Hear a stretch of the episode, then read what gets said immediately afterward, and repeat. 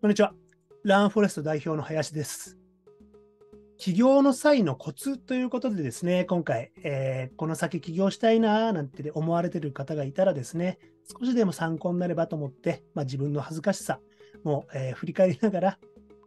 法人化5年、5周年記念ということでですね、今回の動画で、えー、皆さんにお伝えしております。起業するときに、まあ、大事なことっていうのは当たり前なんですけども、自分の特技は何ですかっていうことをですね、棚卸ししていただきたいんですね。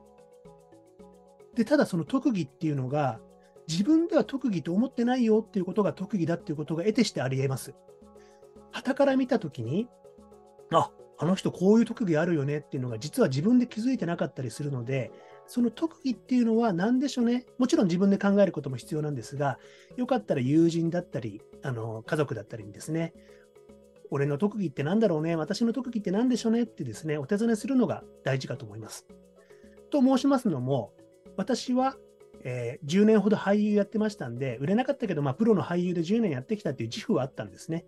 ただあったんですが、私はその自負、特技だっていうことを人前に立つのが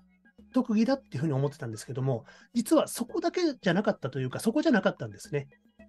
実は俳優時代のトレーニングで相手のことをよく観察するとか、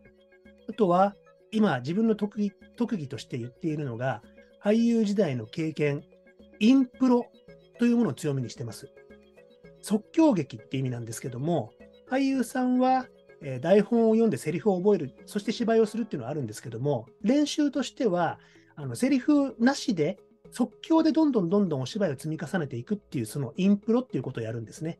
そのインプロが実は非言語コミュニケーション。言葉でこうやってコミュニケーション皆さんとしてますけども、言葉以外のコミュニケーションってすごい大事だっていうのは皆さんもお感じになられてる方多いと思うんですよね。この非言語メッセージの受発信を意識するっていうことが、実は俳優自体のトレーニングと相まって、私の特技だっていうことに気づかせていただいたんですね。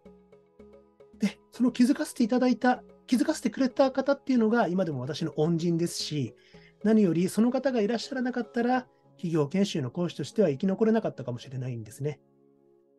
林さんの役者のその特技、非言語を意識するっていうのは、うちの会社には必要なんだよねって言ってくれたその方、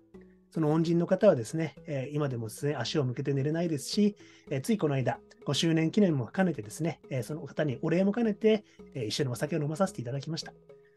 ということでですね、皆さん起業するとき、どんな分野で起業しようかと。全くの畑違いで起業するっていうのはすごい大変ですから、自分ができること、得意にしていること、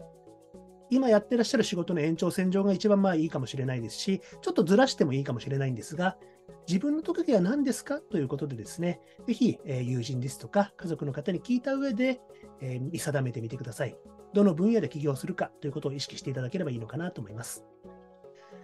それでは皆さん、えー、本日もですね、ご視聴どうもありがとうございました。また次回もですね、よろしかったら、えー、お会いできればと思っております。どうもありがとうございます。それでは。